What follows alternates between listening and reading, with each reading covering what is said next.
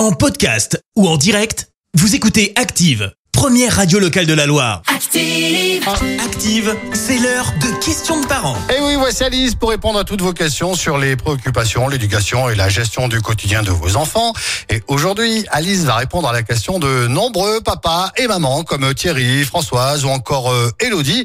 Vous êtes nombreux là à vous poser cette question. Le temps d'écran, à partir de quel âge et quelle durée? Réponse tout de suite avec Alice. Bonjour. Bonjour Les écrans. Tout le temps et partout dans nos vies. Et le sujet divise lorsqu'on parle de l'utilisation par les enfants. Malgré leur réputation de meilleurs babysitters, les écrans ont de nombreux effets indésirables pour nos enfants. Troubles de la concentration, de l'apprentissage, et j'en passe. Et même si les écrans peuvent avoir des vertus positives, de manière générale, ils sont trop souvent mal utilisés, avec des temps trop longs, des contenus inadaptés et des enfants seuls face aux écrans.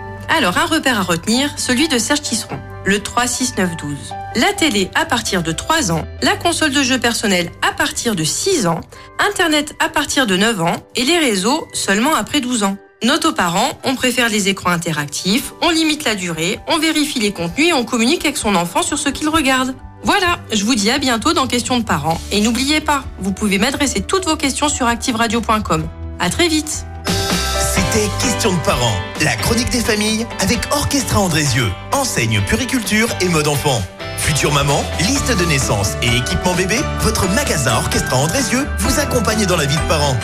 Orchestra Andrézieux, sortie à aéroport et sur orchestra.com. Merci, vous avez écouté Active Radio, la première radio locale de la Loire. Active.